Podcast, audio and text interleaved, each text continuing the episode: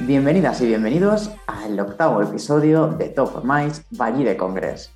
En este episodio hemos decidido recopilar algunos de los momentos más trascendentales de nuestros tertulianos, con temas candentes, temas interesantes y temas para reflexionar. De cada uno de los episodios que hemos vivido, hemos seleccionado eso, un apartado que consideramos vale la pena recordar. Os los ponemos y sobre todo, y lo más importante, esperemos que os sean útiles y podáis reflexionar con ellos y con nosotros. En nuestro primer episodio nos acompañó Silvia Andrés, la directora de Palacio de Congresos de Valencia. Estuvimos hablando, evidentemente, de que era una venue y que había supuesto para ella estar desde los orígenes de, de Palacio.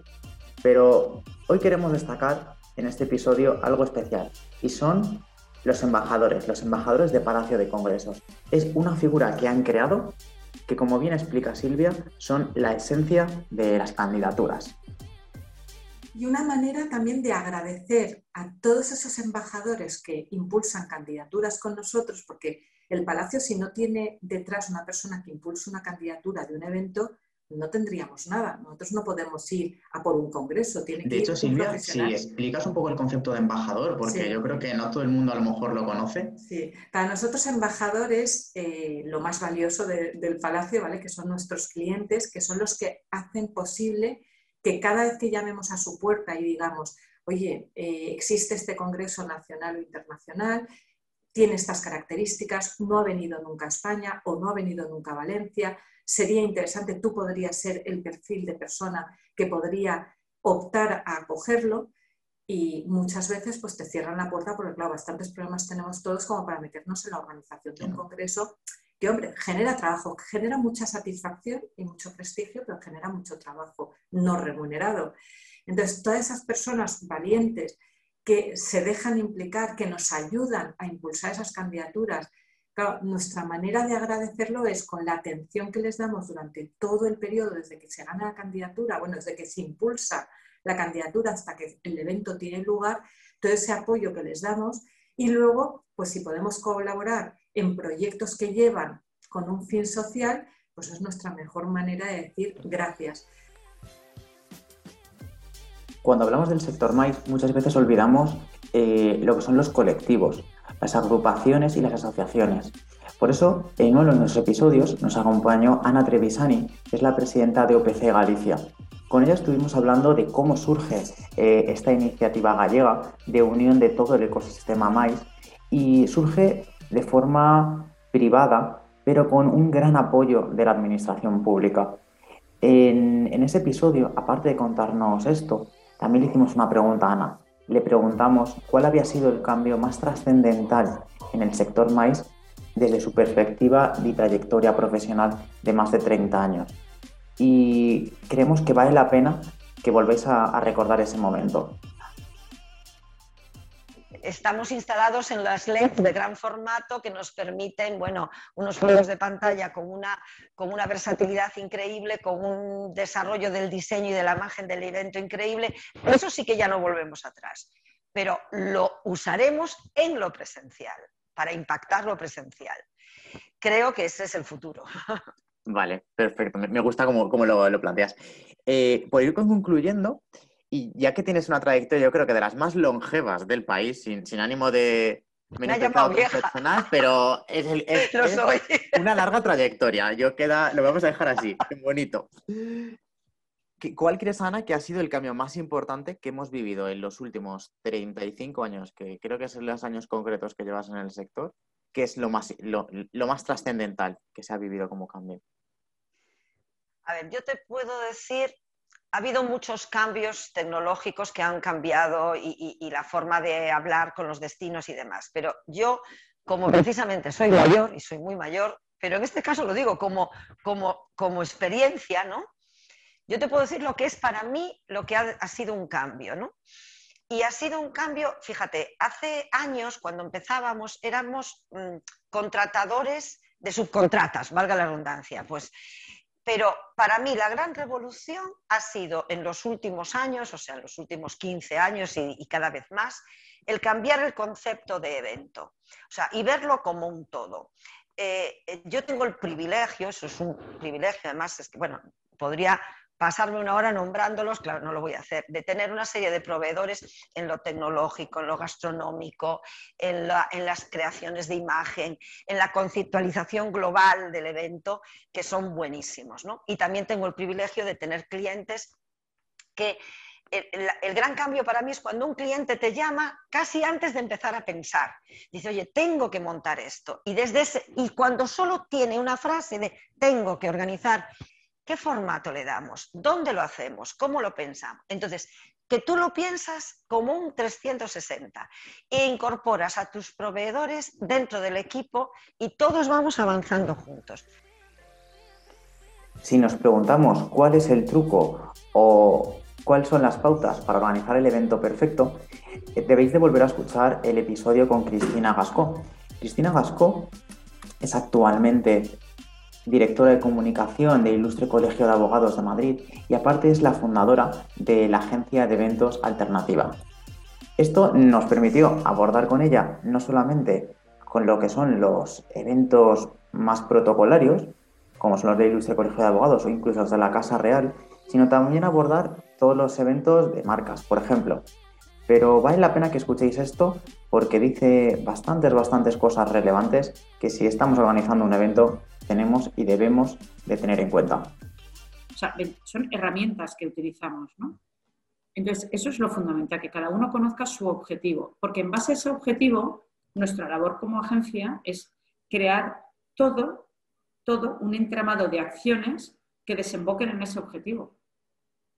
Entonces, puede ser un solo acto o pueden ser 18 actos elaborados, ¿sabes? desarrollados a lo largo del tiempo, o puede ser desde un teaser que enviemos o un vídeo que hagamos de un making of que se vaya, o sea, pueden ser multitud de cosas, ¿no?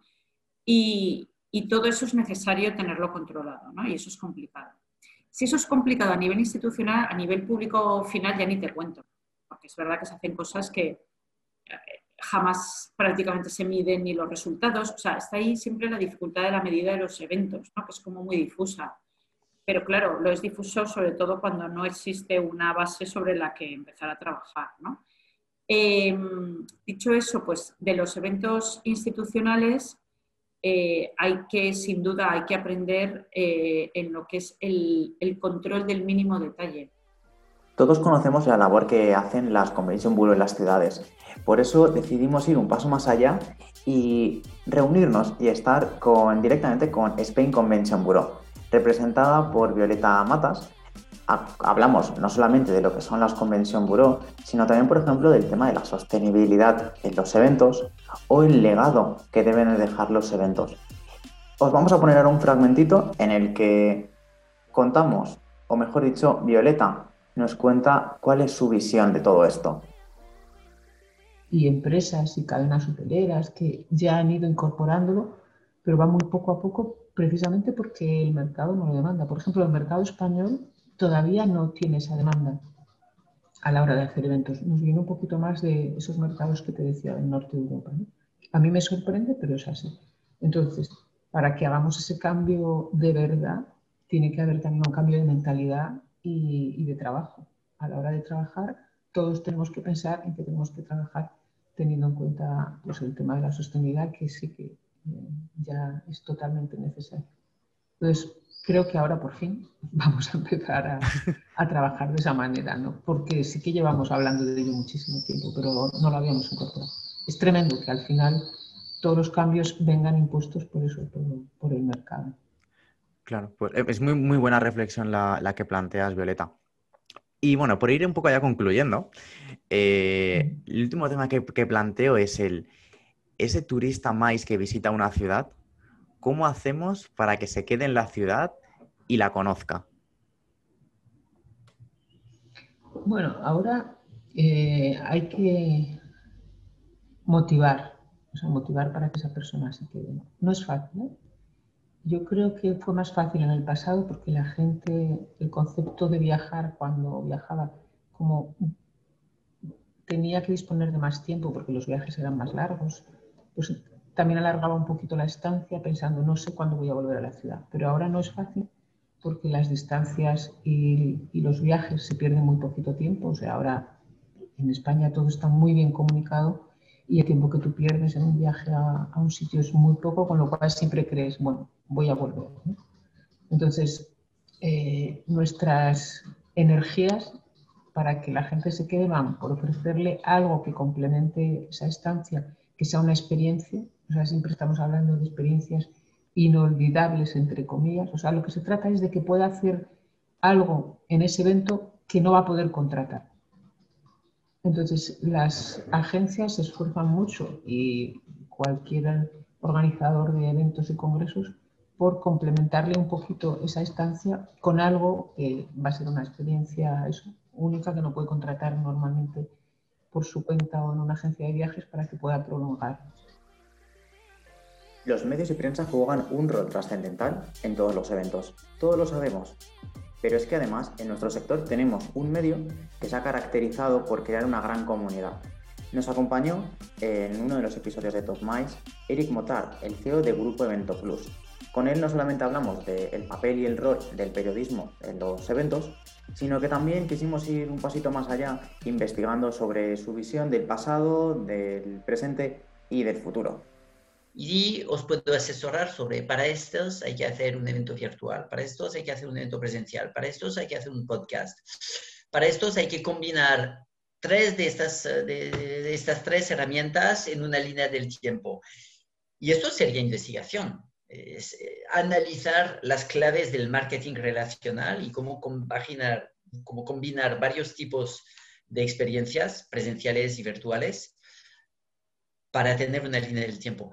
Y lo digo porque si, hace, si conseguimos esto, seremos los reyes del mambo, francamente.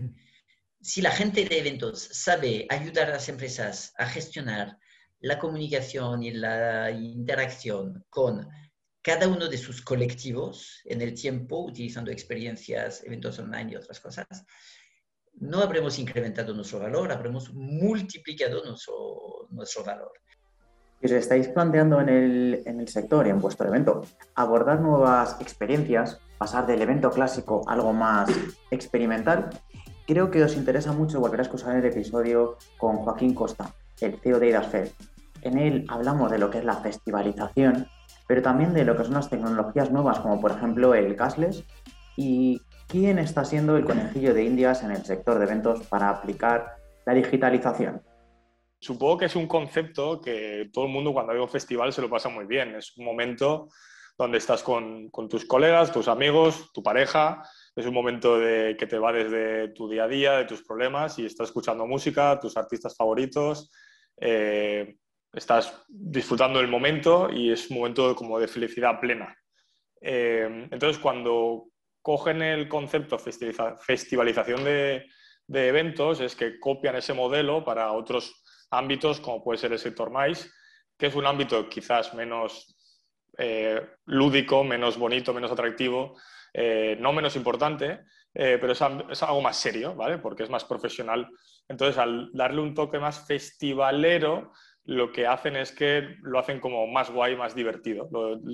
están quitando un poco hierro al asunto de, ostras, voy a un congreso médico, por ejemplo, o voy a un congreso de marketing, que me van a hablar gente y potente, eh, eh, eh, ponentes muy potentes, y meter la palabra festivalización para que la experiencia del cliente sea muy buena y estés disfrutando eh, de ese congreso, de esa charla, de ese workshop, tanto más como si estuvieras en un festival. Al final es, un momento donde tú estás escuchando música, en este caso estás escuchando eh, un ponente hablar de un tema importante que te llama la atención y te gusta, eh, con tus amigos barra compañeros de trabajo y estás disfrutando de ese momento. Simplemente es ese concepto de trasladarlo e intentar que la gente se lo pase lo mejor posible a través de la experiencia de usuario. Formación y protocolo eran dos temas que sí o sí teníamos que tocar en Top Mice Valle de Congres. Por eso tuvimos el placer de estar con Diana Rubio, que es la directora académica de IMED. Con ella, pues no solamente vimos la, la formación que están recibiendo los estudiantes, que recordemos que serán la nueva promoción de trabajadores del sector, sino también qué cosas en los eventos están siendo ya un buen caso de protocolo o un mal caso de protocolo cuando la gente puede estar en su casa, en el gimnasio, en la piscina o en la playa, eh, disfrutando de, por un lado de la playa y por otro lado haciendo acto de presencia virtual en un, en un evento, ¿no? De hecho, eso sería para tratar solamente este tema, creo yo, de, un podcast. Eh, has tocado varios, varios temas de tecnología, de creatividad, de monetización. Si nos centramos en el plan de estudios de, lo, que son las, las, formaciones vinculadas al mundo de los eventos, ¿en cuál crees que se hace más énfasis? Eh, yo creo que en la creatividad. Es importante el empezar con la creatividad porque, bueno, bien sabes, Julián, que la creatividad con un evento con muy poquito presupuesto te ayuda a sacarlo adelante. Por tanto, la creatividad ayuda muchísimo a la hora de la organización de los eventos y también te puede echar un cable en un momento determinado a los otros dos aspectos de los que hemos estado hablando, ¿no? Tras volver a escuchar a nuestros siete tertulianos de esta primera temporada, nos falta únicamente despedirnos y deciros que volveremos con más energía, nuevos colaboradores y nuevos temas para seguir debatiendo en el sector mais. Lo dicho, nos vemos próximamente.